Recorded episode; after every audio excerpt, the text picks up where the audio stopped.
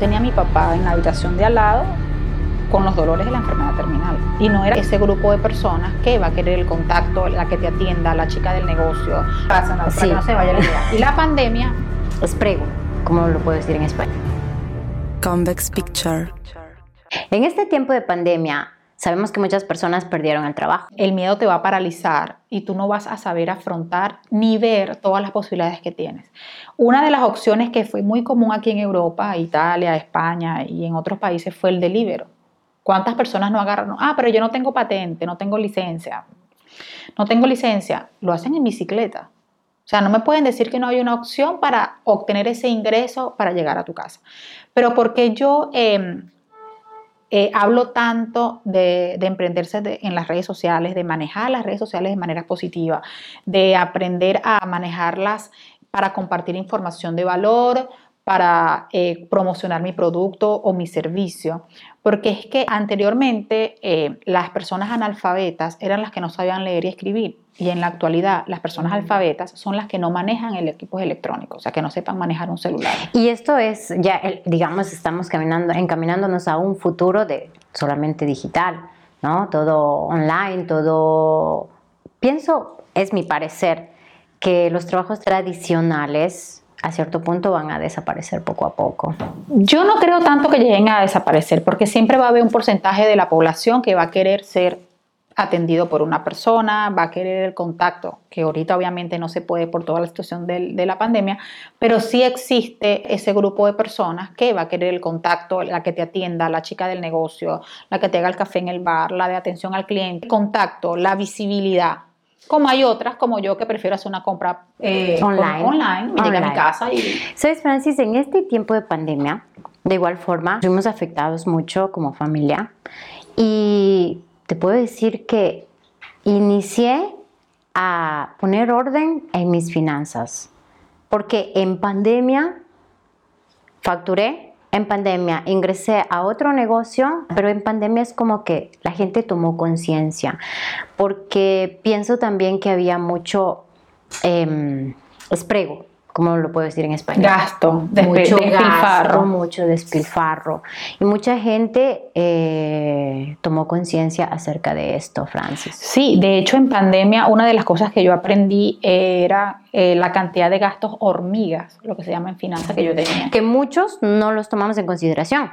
Yo, ejemplo, no pensaba que un cafecito, también el centavito de la fundita de la, de la, de la espesa, ¿eh? Uno piensa no en tanto, es un café, es un centavito, pero haciendo cuentas y ya anuales, digamos, viene una fuerte que Claro, porque si tú te tomas un café, dos cafés diarios, son dos euros. Al mes son 80. Esos son los gastos hormigas que no vemos y se nos van 80 euros que no sabemos cómo. Y yo me vine a dar cuenta cuando me hacía falta mi café y yo bueno, pero por lo menos me ahorré un euro. Y ahora me ahorré un euro. Aunque Claro, eso va aparte de nuestra relación con el dinero porque ese, eso es algo que debemos mejorar. Nosotros los suramericanos, los latinoamericanos, tenemos una, una relación con el dinero bastante escasa y eso lo trataremos en otro tema. Eh, y, y tenemos esa mentalidad, crecemos con esa mentalidad de escasez. No es que no nos podemos tomar el café, no estoy diciendo eso, sino que debemos saber en qué gastamos nuestro dinero. Y la pandemia, ya va a sonar, para que no se vaya la idea. Y la pandemia fue ese momento en el que yo entendí que sí puedo facturar en momentos de crisis, pero también entendí que también gastaba mucho dinero en cosas que no debía gastar. Alguna vez me dijeron que uno es como que le tiene miedo al dinero o dice, no, el dinero es malo, el dinero, uy, no, el más dinero tienes, más egoísta, más eh, cruel, más... Eh, Yo pienso que el que es egoísta y es cruel, es egoísta y cruel con o sin dinero, empezando por ahí. Segundo, sí, esa es una creencia que nosotros tenemos de que el dinero es malo, que ser rico es malo, que tengo que arroparme hasta donde me alcanza la cobija. a mí me decían eso desde pequeña y yo, y yo metafóricamente pensaba, ¿y, cómo me voy a arropar hasta aquí si yo tengo frío hasta aquí? O sea, pero no entendía y, y es un crecimiento de... de es, es, una creencia de escasez que nos meten nuestros padres inconscientemente, porque ellos también se lo hicieron en su cerebro y nos lo dicen a nosotros. Y yo ahora no. Yo me quiero comprar esto y bueno, puede ser que ahorita no pueda, pero yo, yo voy a ahorrar para comprármelo y el mes que viene me lo compro. O sé que tengo que trabajar más o elimino otros gastos, pero yo me lo voy a comprar porque yo me lo merezco. Una vez platicando con unas amigas, les decía, nosotros tenemos que tener respeto al dinero.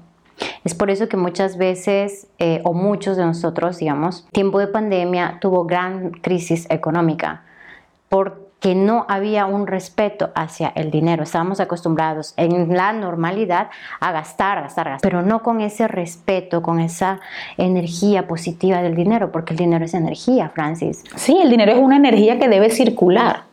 Nosotros, esas personas que dicen, este, el dinero no me alcanza, el dinero no me alcanza. Son personas que pueden recibir cualquier cantidad de dinero y al otro día no tienen nada. Porque las personas que se ganan la lotería y esos premios grandes, premios grandes de lotería, si tú lo ves a los cinco años, están como iniciaron.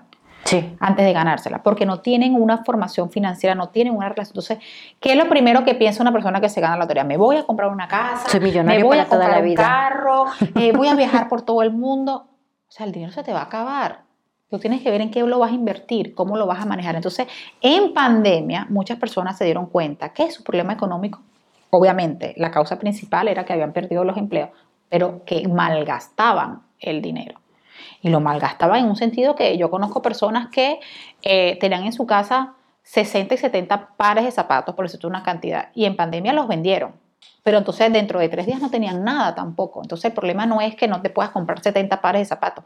El problema es que no sabes cómo manejar el dinero. Y yo he pasado por eso. A mí me costó mucho organizarme financieramente. Yo llevo un control de mis ingresos, llevo un control de mis gastos. Pero hay muchísimas personas que el dinero ni siquiera les ha llegado y ya saben en qué lo van a gastar. Exacto, eso es verdad, Francis, eso es verdad.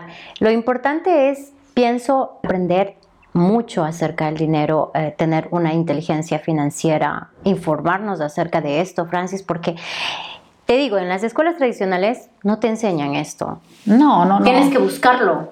A mí la necesidad de poner orden después de haber tenido una quiebra económica me llevó a conocer de la inteligencia financiera. Sí. Y, y logré organizar, como tú dices, los gastos hormiga, los gastos extremos, log- logré organizarlos. Ahora puedo decir que en pandemia, sin trabajo, porque perdí también unos trabajos, menos mal no tuve solamente uno, sino varios, algunos los perdí, pero en pandemia facturé ¿Qué hicimos nosotros de diferente? información.